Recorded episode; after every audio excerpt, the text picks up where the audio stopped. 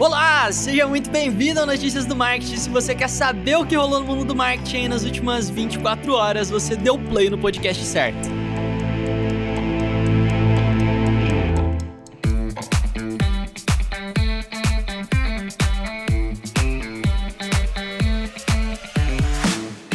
Muito bem-vindo a mais um dia no Notícias do Marketing. Eu vou te lembrar de participar do Social Media Week. Meu, tá rolando, o evento tá incrível, muita palestra bacana, trilhas inacreditáveis. Se você quer aprender mais sobre o mercado digital em si, sobre negócios digitais, sobre inovação e uma série de outras coisas, segue o link. Sério, segue o link na descrição, vai lá, garante sua vaga no Social Media Week, porque tá insano de tanta coisa bacana que tem. E lógico, dia 29 29 tem palestra com o Vini sobre podcasts e no dia 30 comigo sobre Martech. Mas, mas, mas já tá rolando muita coisa bacana, então já, já aproveita porque o evento assim, é gigante, você precisa começar o quanto antes para aproveitar os benefícios do evento, beleza? Corre lá e vamos para as últimas novidades do mercado digital.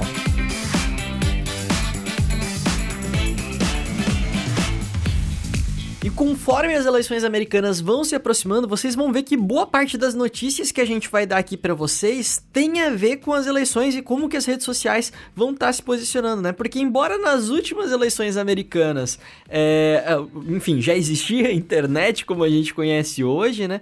É, não se discutia tanto ainda o problema, né? Ou a influência das, das redes sociais dentro das eleições. E agora a gente já viu tudo o que aconteceu, a gente viu como como que as notícias falsas influenciaram na campanha do Trump e da Hillary. A gente viu, né, com Cambridge Analytica como que as redes sociais podem manipular de fato uma votação ou qualquer coisa do tipo. Então é natural que todas as atenções se voltem para essas mídias. Inclusive saiu uma entrevista aí publicada no jornal Financial Times nessa terça-feira com o diretor de assuntos globais do Facebook, o Nick Clegg, que disse que dependendo como for ali, né, como rolar as eleições se gerar um cenário de violência generalizada, qualquer coisa do tipo, a galera começar a organizar algum tipo de, enfim, de resposta à violência ao resultado das eleições, é, o Facebook é capaz de restringir a circulação de conteúdo. E aqui eu abri, abri e fechei aspas, foi exatamente isso que ele falou: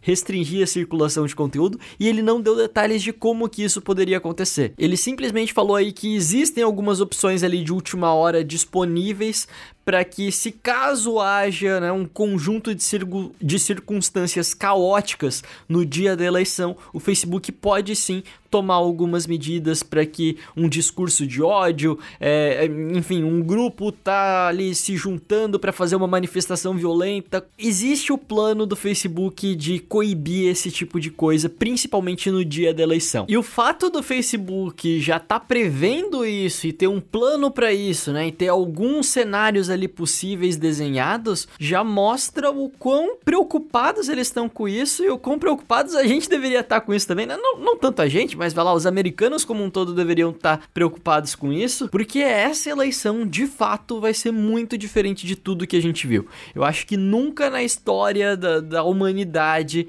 é, a internet foi tão cobrada por um resultado político como está sendo agora. E eu acho que isso vai crescer cada vez mais e isso com certeza deve se refletir aí em uma escala menor nas eleições municipais no Brasil agora, mas com certeza numa escala tão grande quanto nos Estados Unidos nas próximas eleições presidenciais de 2022.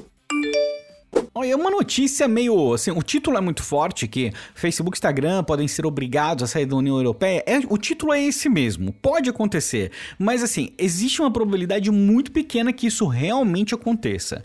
Por que que tá rolando isso? A União Europeia tá pegando firme agora com uma série de regulações para o mercado digital. A gente falou já em algumas outras ocasiões sobre impostos específicos para transações digitais e uma série de outras situações que estão ocorrendo ali. Agora, a União Europeia está batendo muito forte com relação aos dados. Então, os dados dos, uh, de quem é residente da Europa não deve ir para os Estados Unidos por conta de preocupação com uh, vigilância da, por parte do governo americano. Né? A mesma coisa que os Estados Unidos está falando com a China, a mesma coisa que a China fala dos Estados Unidos, a mesma coisa que a Inglaterra fala da China e do Irã, enfim, é, todo mundo com medo de todo mundo, basicamente, porque dados, vocês sabem que eles são valiosíssimos e conforme existe uma consciência maior a respeito do quão os dados são importantes, é natural que as regiões, os países comecem a prestar atenção e valorizar um pouco mais isso, e é o que está acontecendo. O Facebook falou assim que não sabe nem como as coisas funcionariam se isso passasse né, no Congresso, se isso realmente fosse aprovado e eles fossem obrigados a não fazer essa transação aí, essa movimentação dos dados da União Europeia para os Estados Unidos, e esse vai, vai vem aí. Então eles falam, poxa, pode acontecer até a gente ter que parar de operar. Mas a probabilidade, de novo, eu quero ressaltar isso porque eu não quero que isso seja uma notícia bombástica. Ah, não, o Facebook pode ser. Não, eu acho que tá longe, eu acho que isso dificilmente vai acontecer. Mas isso mostra o quê? Cada vez mais a gente está se afastando daquele cenário de rede social globalizada, entendeu? Isso está tá, tá se tornando uma realidade distante e as redes sociais que têm uma abrangência global hoje estão tendo que se adequar a diversos tipos de regulações que antes a gente não fazia nem ideia nem que elas iam existir, mas que estão passando a existir agora e, de novo, elas são necessárias, tá? Eu acredito que boa parte do que está acontecendo não é uma coisa exagerada, é uma resposta que realmente precisa. É, é, acontecer. Mas qual que é o impacto disso no Brasil? Qual que é o impacto disso para as próximas startups? Qual que é o impacto disso para as próximas redes sociais? Essas mudanças têm ramificações muito profundas em termos de negócios. Mas de qualquer forma, nós estamos aqui para te informar de tudo e você vai acompanhar em primeira mão com a gente, beleza? Isso é uma transição para a próxima notícia. E já que a gente tá falando de eleições, vamos falar mais um pouquinho de eleições municipais aqui, porque uma equipe do Facebook, do Instagram e do WhatsApp ministraram um curso no TSE, né, no Tribunal Superior Eleitoral Brasileiro, para falar ali sobre o combate às fake news nas eleições municipais que a gente vai ter agora em 2020. Esse curso aí rolou na semana passada e reuniu ali servidores dos 27 tribunais regionais eleitorais do Brasil, né, do país inteiro todos os representantes e o curso foi organizado pela assessoria de comunicação do TSE. E ele vem, né, de um acordo de cooperação que as plataformas fizeram, né, o Facebook, o Instagram o WhatsApp fizeram junto com a Justiça Eleitoral. E a ideia era justamente apresentar para os participantes alguns dos recursos que essas redes sociais têm para auxiliar os regionais aí na luta é, contra a disseminação de notícias falsas, como que eles podem fazer é, esse report da, das notícias notícias, banimentos, etc. Falaram bastante também sobre tendências, estudos que as redes estão fazendo com os países e o que, que eles imaginam que deve acontecer, né? Fazendo ali o desenho dos cenários. E eles apresentaram também a nova biblioteca de anúncios do Facebook que foi apresentada no Brasil agora, né? Basicamente, a biblioteca de anúncios é a mesma. Eu acho que vocês já devem conhecer a biblioteca de anúncios do Facebook, onde você consegue ver quais anúncios cada página está vinculando, mas agora eles lançaram mais algumas ferramentas ali para você poder filtrar e trabalhar com anúncios políticos dentro da biblioteca de anúncios. Né? Eu acessei aqui, tá bem bacana, bem completo, tem vários filtros super detalhados, dá para você saber quem pagou, desde quando esse anúncio está vinculando, para quais estados ele está sendo vinculado, qual que é o alcance dessas publicações, quantas impressões teve, bem legal e muito mais completo do que os anúncios que normalmente a gente vê de, de pessoas jurídicas, né, de, de empresas, etc. Então bem bacana essas novidades, legal saber que existe existe uma preocupação do TSE com as fake news e que as plataformas estão dispostas a ajudar também. Se você ouve notícias do marketing há um tempo, você já sabia que o Facebook estava valorizando as hashtags agora, né? Que eles estavam fazendo vários testes, impulsionando o uso de hashtags, e agora é oficial. Agora tá, tá rolando um teste bem legal que você coloca a hashtag e ele já mostra a quantidade de hum, posts que tem utilizando aquela hashtag.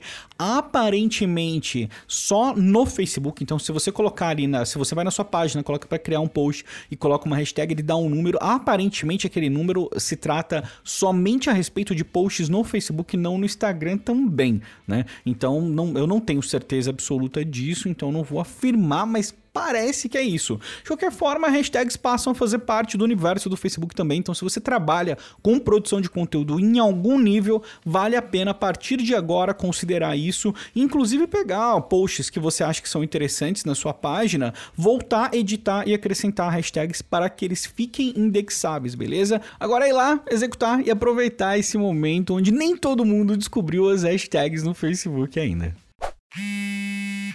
O Google não quer que você pague mais por extensões do Chrome e essa é a notícia.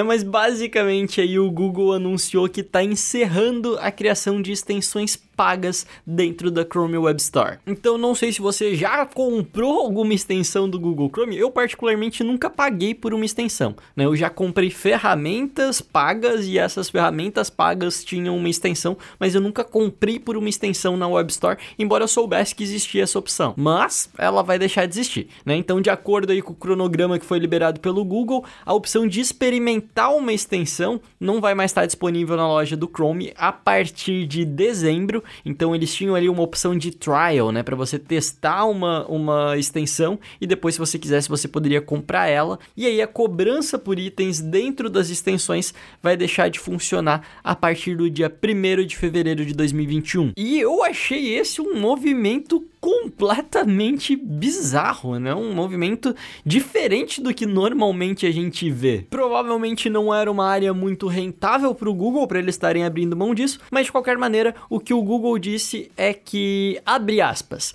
a web já percorreu um longo caminho desde que lançamos a Chrome Web Store há 11 anos. Naquela época queríamos fornecer uma maneira para os desenvolvedores monetizarem seus itens na Web Store, mas nos anos seguintes o ecossistema cresceu e hoje os desenvolvedores já contam com outras opções de tratamento e pagamentos disponíveis. Fecha aspas. Então tá aí, se você desenvolve extensões para o Google Chrome e você gosta de monetizar elas com a opção da Web Store, é, você vai ter que encontrar outra forma de ganhar dinheiro. E um tempo atrás o TikTok anunciou que ia ter um relatório de transparência deles, onde eles reportam, por exemplo, a justiça pediu para tirar tantos vídeos do ar, nós tínhamos que apagar X vídeos por conta desses motivos. Bom, no final das contas, mais de 100 milhões de vídeos foram removidos nos primeiros seis meses de 2020. Meu, é vídeo que não acaba mais. E boa parte desses vídeos, a ordem aqui, né, é que a 30% deles foram removidos por conta de nudez ou atividades sexuais e 20% aproximadamente foi visando a segurança de menores. E teve uma lista até dos top 5 países que tiveram mais conteúdos removidos, né? E adivinha quem tava lá? adivinha quem tava lá marcando presença nos top 5? O BR, né? O Brasil tá lá em quarto lugar, em primeiro ficou a Índia com 37 milhões de vídeos removidos, Estados Unidos em segundo com quase 10 milhões, Paquistão com 6 milhões e meio e Brasil com 5 milhões e meio de vídeos removidos nos primeiros seis meses de 2020 no TikTok. Olha só que coisa, hein? E aqui você pode até se perguntar, né? Nossa, mas por que a Índia? A Índia era o maior mercado do TikTok até o TikTok ter sido banido dois meses atrás, se eu não me engano, no país. Então você pode imaginar o baque que foi se eles perdessem também Estados Unidos. Bom, isso tá indefinido, mas eu, eu até inclusive não coloquei notícia disso hoje porque tá tão indefinido que eu falei, pô, vou, vou pular um dia pra gente ter um pouco mais de informações, depois voltamos com isso. De qualquer forma, bacana a iniciativa aí do TikTok de contar um pouco mais pra gente a respeito disso. Tem vários detalhes interessantes ali, se você quiser se aprofundar um pouquinho mais. Eles fizeram um ótimo trabalho de reportar isso, mandou bem TikTok.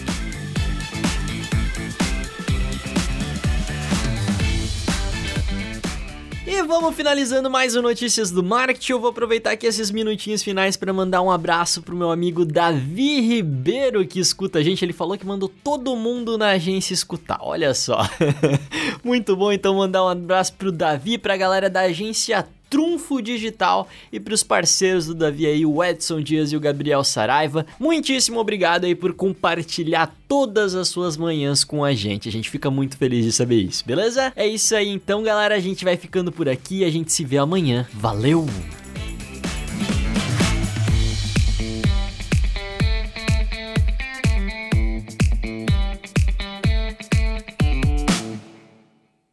Este podcast foi uma produção de Estevão Soares e Vinícius Gambetta, distribuído por Agência de Bolsa e SMXP.